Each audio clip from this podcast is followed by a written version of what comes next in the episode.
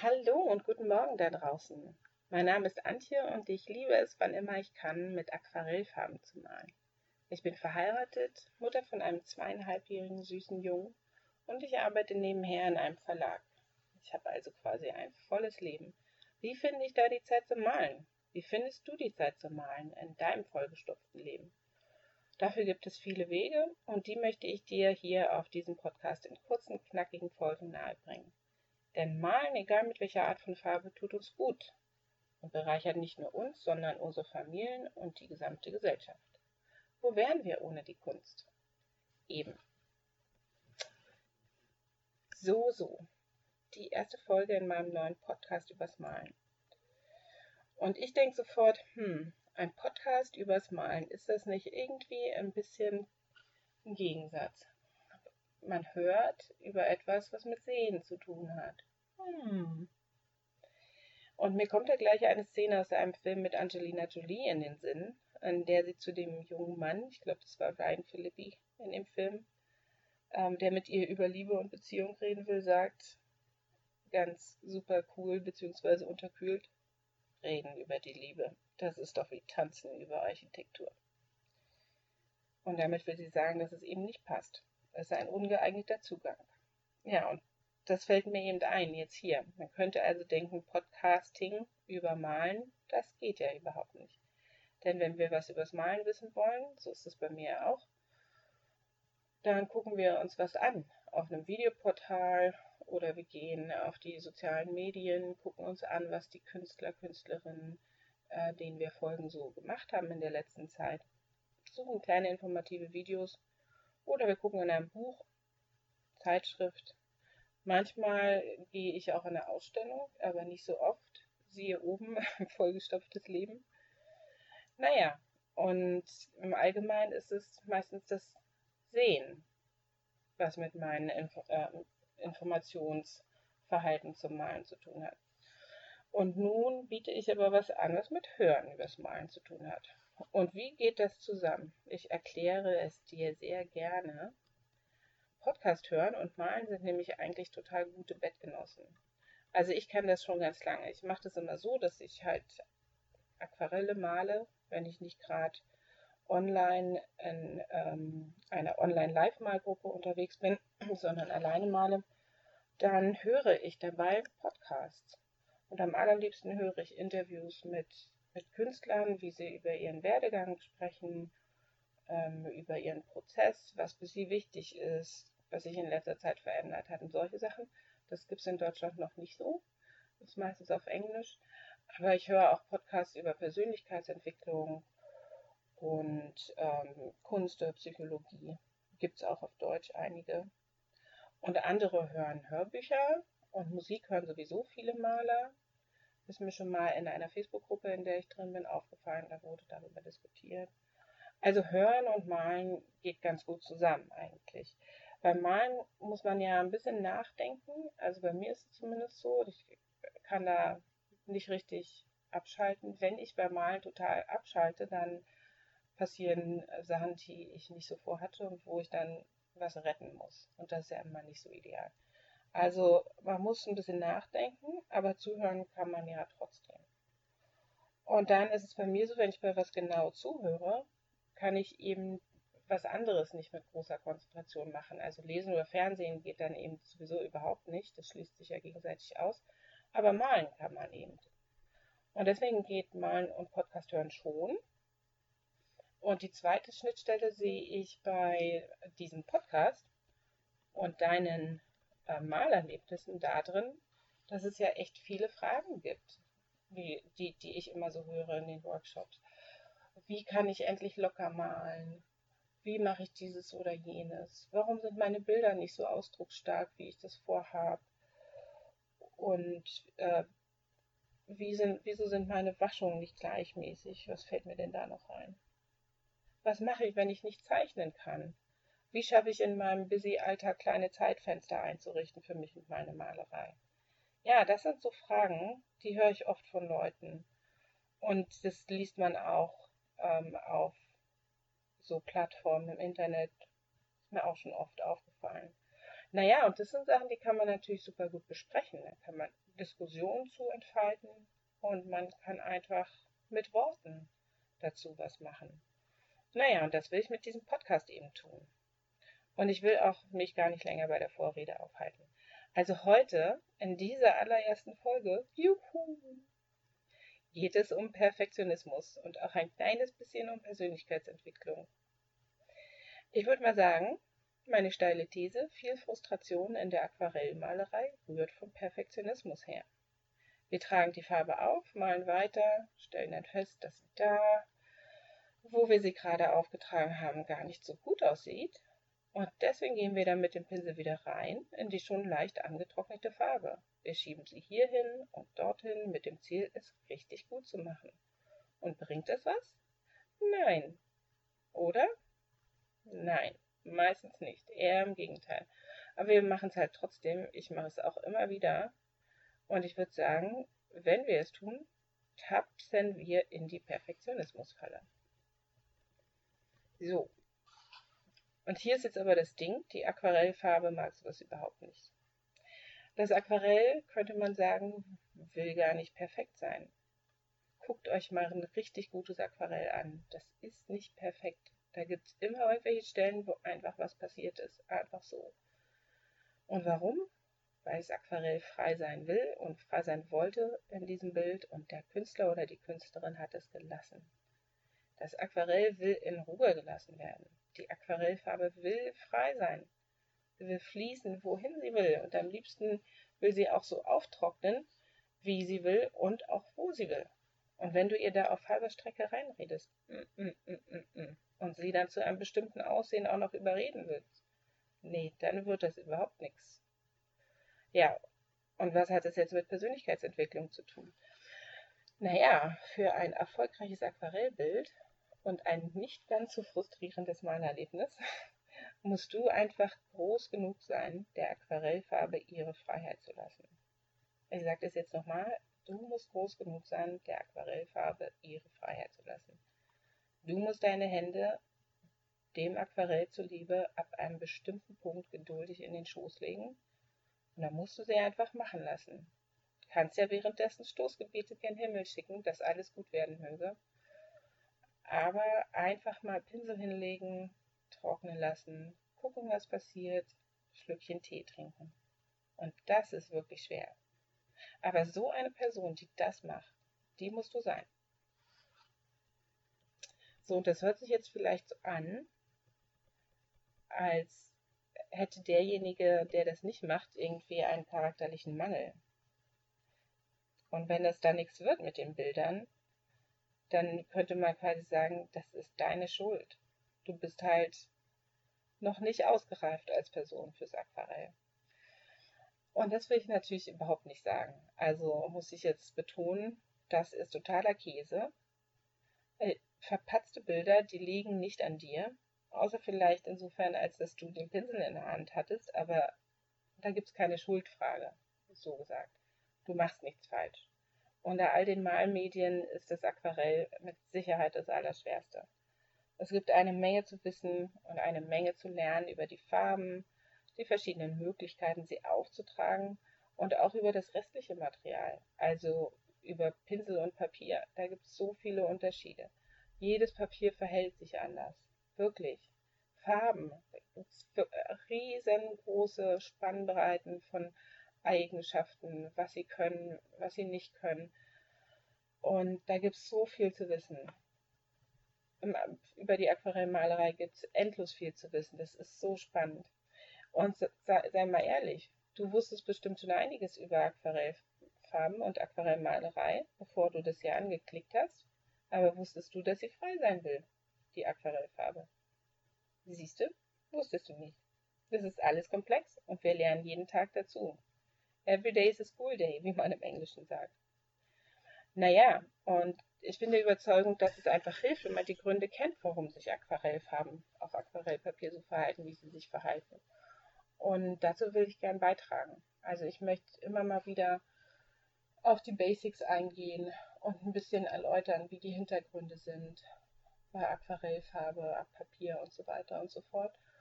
so dass so nach und nach sich das einschleifen dürfte. Steht der Tropfen hüllt den Stein und dann vergisst du es nie, nie wieder. Auch das mit der Freiheitsliebe, das werde ich bestimmt in jeder einzelnen Folge immer wieder erwähnen. Und dann fällt es vielleicht ein bisschen leichter, die Hände in den Schoß zu legen. Aber ganz abgesehen davon, dass wir vielleicht das eine oder andere über Aquarellfarben nicht wissen, auch in anderen, bei anderen Malmedien gibt es ja diese, diesen Wunsch zum Perfektionismus, dieses es unbedingt richtig, richtig gut machen wollen. Warum sind wir da so? Und warum stehen wir uns damit manchmal selbst im Weg? Wie können wir der Perfektionismusfalle entkommen? Darüber habe ich mir so einige Gedanken gemacht. Also ich habe es ja schon angedeutet, angesichts des Perfektionismus äh, zieht man beim Aquarell einfach den kürzeren. Und ich glaube, hinter unserer Liebe für das Perfekte steckt die Angst, Fehler zu machen. Und das höre ich auch ganz oft in meinen Workshops.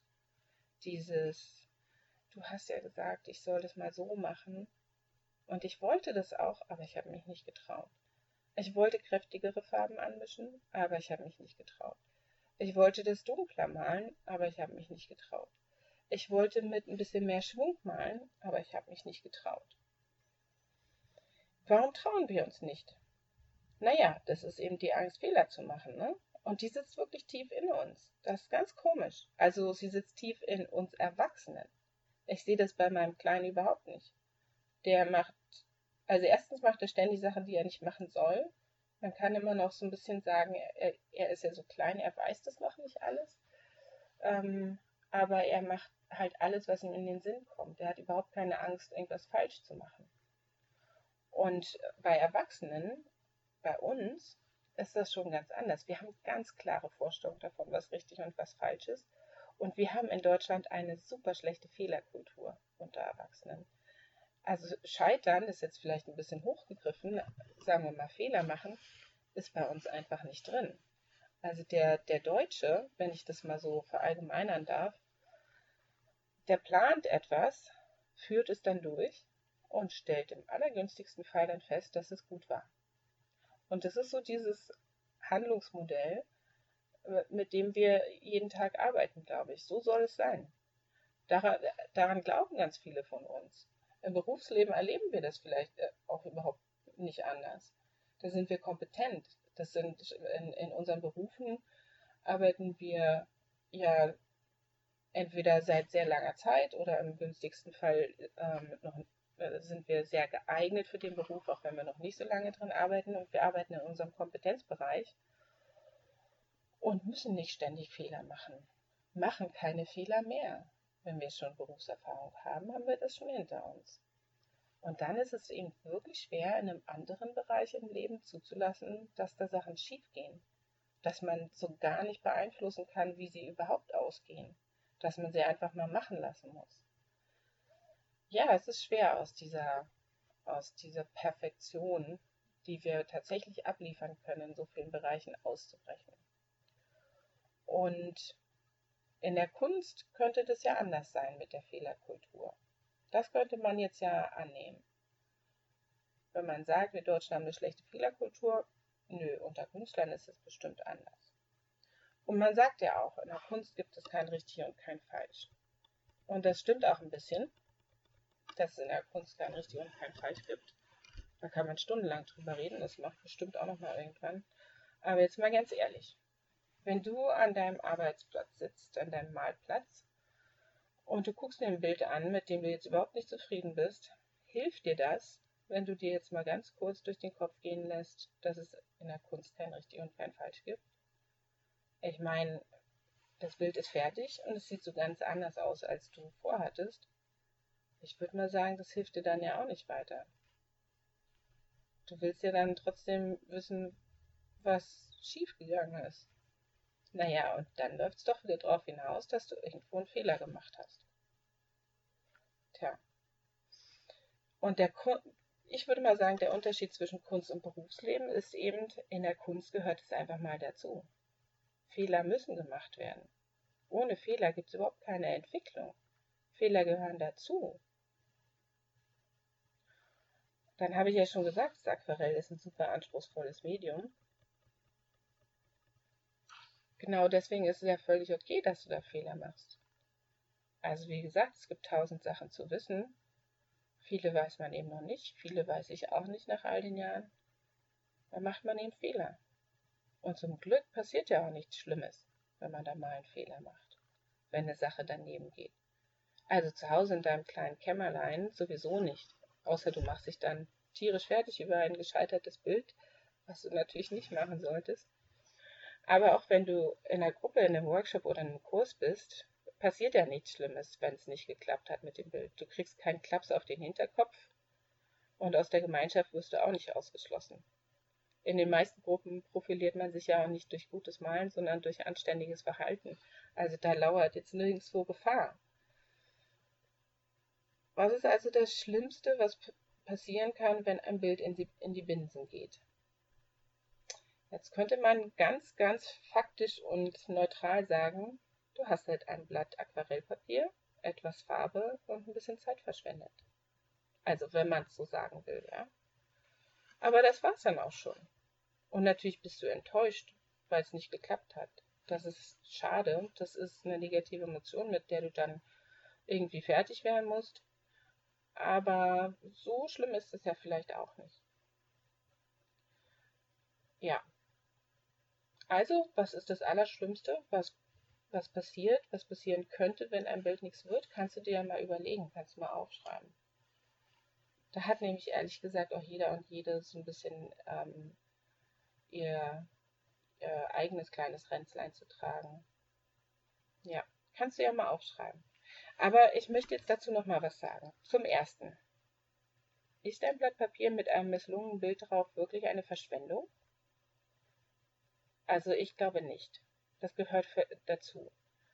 Wenn wir malen, auch, auch wenn wir nebenher, neben dem Berufsleben malen, wenn wir uns so ausdrücken und entwickeln dürfen, dann ist das einfach das Lehrgeld, das wir zahlen. Wenn wir weiterkommen wollen oder einfach auch, wenn wir weiter Spaß haben wollen mit dem Malen, wenn wir, auch wenn wir gar keine, kein Interesse an technischem Fortschritt oder an der Weiterentwicklung unserer Fähigkeiten haben, wenn wir einfach weiter Spaß haben wollen, zahlen wir eben ein bisschen Lehrgeld, indem wir ab und an ein Bild ähm, versemmeln. Ein Blatt Papier, zumindest auf der einen Seite, nicht nochmal benutzen können. Bei richtig gutem Papier kann man oft die Rückseite auch noch benutzen. So. Und das ist doch völlig okay. Ja, dass du mit der Enttäuschung zurechtkommen musst, habe ich schon gesagt. Und ich sage nur noch mal Persönlichkeitsentwicklung, ja.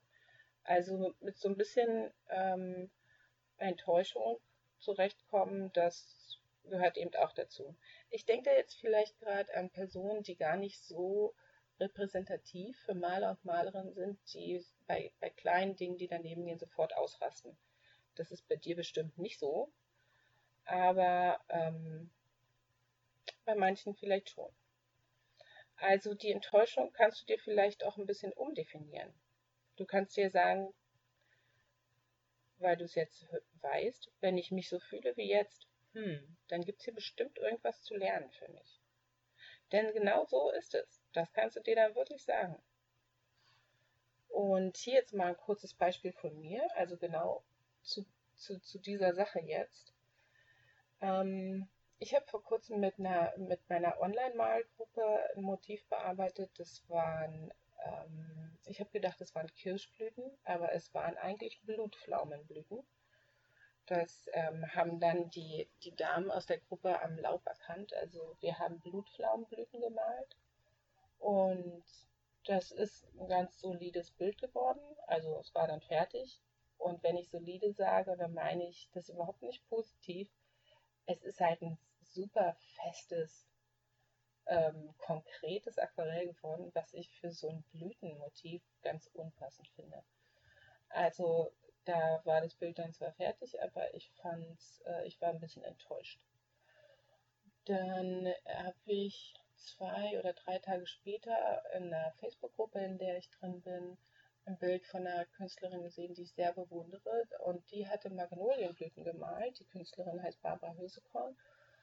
Und diese Magnolienblüten waren alles, was mir an meinem Blutpflaumenblütenbild fehlte. Also die haben einfach alles gehabt, was man sich überhaupt von einem Aquarell wünschen kann. Und ich saß da einfach sprachlos. Ich war einfach total sprachlos.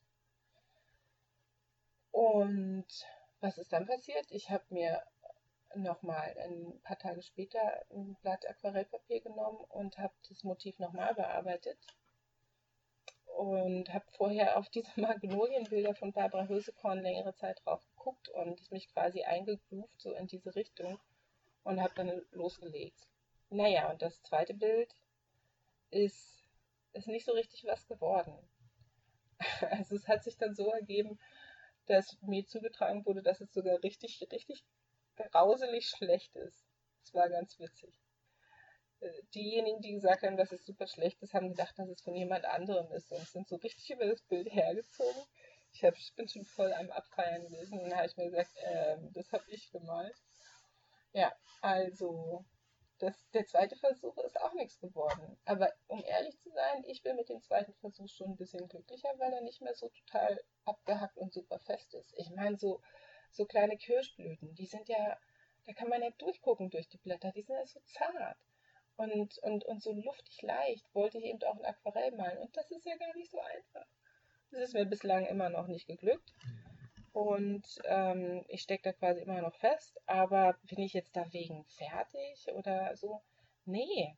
Ich merke das jetzt gerade, wo ich, wo ich euch das erzähle. Ich bin da total aufgeregt, ähm, weil mir jetzt gerade klar ist, ach so stimmt, ich muss ja noch eine dritte Version malen. Aber vielleicht wird es bei der dritten Version besser. Genau, also so, ähm, so kann man das doch auch sehen. Ich habe es noch nicht geschafft, aber ich schaffe es bestimmt. Bald. Ich muss halt einfach am Ball bleiben.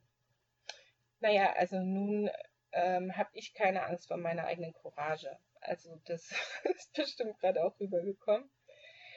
Also dieses Ich, ich traue mich nicht, ähm, habe ich im Zweifelsfall nicht, aber ich vergesse auch ganz oft nicht zu trauen. Also wenn ich einfach so loslege und mich jetzt nicht auf irgendwas Besonderes eingrube, dann mal ich, ziehe ich halt einfach so meinen Stiefel durch. Und ähm, dann, dann wird es halt auch nicht so, wie, wie ich das möchte, so unbedingt. Also so, so ein bisschen Konzentration gehört schon auch dazu. Aber ähm, dieses Ich traue mich nicht, ich glaube, da, da, da, da gibt es auch so eine Aversion bei manchen Malerinnen gegen so eine, gegen so eine idealtypische Künstlerfigur. Also wie man sich so einen Künstler so vorstellt. So, so eine, so eine ganz, ähm, ja, so eine ganz besondere Person, die den Pinsel kraftvoll auf einem riesengroßen Bogen Papier schwingt. So groß würden wir niemals malen und so richtig mit Mut und Ausdruckskraft und großer Inspiration und Energie da die Farbe raufhaut und nicht nur ähm, lässt sich dann einfach machen und, und, und ist mutig und so, es sieht dann auch noch super, super toll aus. Naja, und ich glaube, also Farbe raufhauen, das kann jeder auf dem Blatt Papier. Und wenn, ähm, wenn man den Boden abgedeckt hat, so muss man sich auch nicht drum scheren, ob da was daneben geht. Aber ganz viele machen das einfach nicht. Ich glaube, man, äh, also inklusive ich ja, wir pfeifen uns da selbst zurück, so im Sinne von, wer bin ich denn, dass ich mich da gebärde wie eine richtige Künstlerin? Ich, ich bin ja gar keine besondere Person, ich bin ja nur eine ganz normale Person. Ähm, und so, so eine besondere Künstlerperson wollen wir ja vielleicht auch gar nicht sein. Ein guter Malfreund von mir hat es mal so ausgedrückt, da ähm, ging es ums nasse Nassmalen. Das äh, hatte ich da gerade in dem Workshop versucht zu vermitteln. Und der hat mir gesagt, Antje, also ganz ehrlich, ich bin Beamter. Ich, ich kann das nicht laufen lassen und ich will das auch nicht einfach laufen lassen. Und ich sage jetzt auch nicht, dass wir irgendwie ganz besondere Personen werden müssen. Das habe ich mit Persönlichkeitsentwicklung gar nicht gemeint. Wir müssen nicht irgendwie anders werden, um, um toll Aquarell malen zu können. Wir können aber trotzdem mutig sein. Wir können äh, also nicht mutig im Sinne von, ich bin so verwegen und verwegener als alle anderen, sondern eher im Sinne von, Es könnte auch nicht klappen, aber so what? Dann geht es eben daneben, aber ich habe ja noch mehr Bögen in meinem Blog hier. So. Naja, und so ein bisschen ist es auch wie bei der, beim Prokrasti Prokrastinieren oder bei der sogenannten Aufschieberitis. Das hast du bestimmt auch schon mal gehört. Da steckt auch Perfektionismus hinter. Also Aufschieberinnen wollen ja meistens besonders äh, gut sein. Die wollen die Aufgabe, die sie vor sich herschieben, super, super gut machen, wollen da noch einen besonderen Kniff mit einbauen, wollen alles ganz raffiniert malen, wollen ein richtig, richtig gutes Bild malen. Und das führt dann gleich zu der Angst, ob das überhaupt klappen wird. Und zack, sitzt man nämlich in der Perfektionismusfalle. Also mit dieser, mit diesem Verkrampfen wird es klappen. Äh, ich verbessere hier nochmal schnell was, bevor es trocken ist und so. Ja, da wird es ja nichts. Und im Bürojob führt Prokrastinieren dann ja dazu, dass man äh, gar nicht erst anfängt mit der Arbeit, dass man die so vor sich herschiebt, dass man die wirklich auf den letzten Drücker dann durchzieht. Und ähm, dann ist es mit der Qualität ja auch nicht so weit her. Beim Malen ist es so, dass man ähm, das nicht vor sich herschiebt. Ich glaube, das machen ganz wenige, dass sie aus innerer Anspannung mal vor sich herschieben. Entschuldigung, ich muss da jetzt gerade lachen. Wir wollen ja immer alle malen, oder? Weil das so eine schöne Sache ist. Aber wenn man mit der Angst als Beifahrerin und vor allen Dingen mit dem Ziel, ein gutes Bild zu malen, an den Malplatz geht, dann, ähm, ja, habe ich ja schon mal ausgeführt. Naja, und was lernen wir jetzt daraus? Also es ist eine ganz schlechte Idee, sich hinzusetzen mit dem Gedanken, ich male jetzt mal ein saugutes Bild. Also kannst du natürlich machen, klar. Mache ich leider auch manchmal. Blöd ja, weil das wird dann immer garantiert nichts. Also ist nicht so eine gute Idee. Und um gute Bilder geht es auch überhaupt nicht. Also es geht gar nicht darum, gute Bilder zu malen.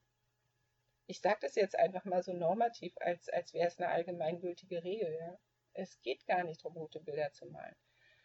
Ein gutes Bild ist ein Nebenprodukt von, von dem Malen an sich und ist was, wofür man wirklich dankbar sein darf. Worum es geht, ist einfach, dass du keine Angst hast, Fehler zu machen. Und mal ein Blatt ein paar Stunden deiner Zeit und Herzblut zu opfern, ohne dass du erstmal ans Ziel kommst. Also es gibt ja auch gar kein Ziel in dem Sinne. Es gibt, es gibt einfach den wunderschönen Weg der Aquarellmalerei. Naja, und da es kein Ziel gibt, erübrigt sich das jetzt, das zu sagen, aber selbst wenn du erstmal nicht das erreichst, was du dir vorgenommen hast, dann ist es nicht schlimm, das gehört einfach dazu. Du kannst ja auch sagen, das ist bei jedem so. Die kommen auch nicht immer gleich an. Und das stimmt auch. Naja, und dann will das Aquarell ja auch noch frei sein, das habe ich ja schon gesagt. Aber zum Glück ist das Aquarell letztlich auch eine super treue Seele. Es bleibt dir durch dick und dünn erhalten.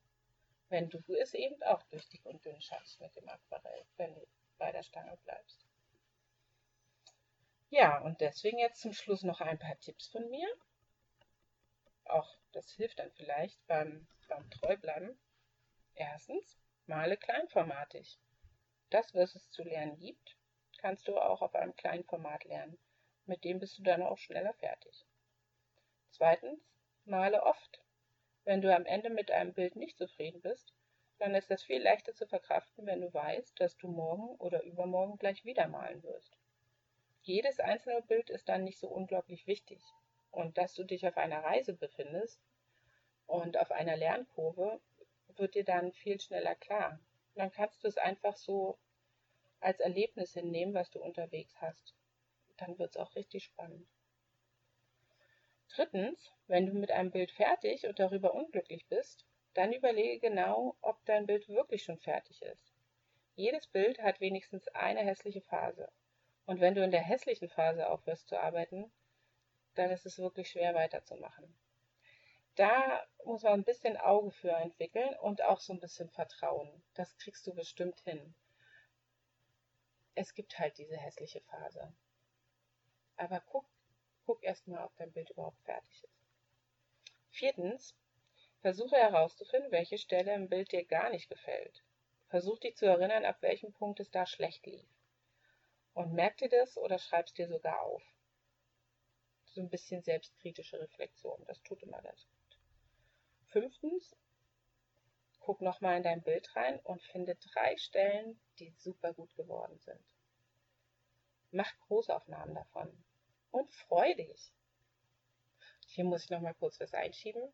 Jetzt zu Corona-Zeiten male ich ganz viel mit meinem Lütten, der ja immer zu Hause ist. Und das heißt, dass wir auf ähm, nicht ganz so gutem Papier Farbe mit Wachsstiften und Gouache und auch Aquarellfarbe einfach so mit dem Pinselbund drauf lospinseln, wie er das halt gerade so kann und möchte. Und die, diese Farbzusammenstellung, die kann ich mir stundenlang angucken. Das ist so schön, da gibt es so viele schöne Stellen. Ähm, und ich habe die jetzt alle schon gesammelt. Ich mache da irgendwann mal was mit.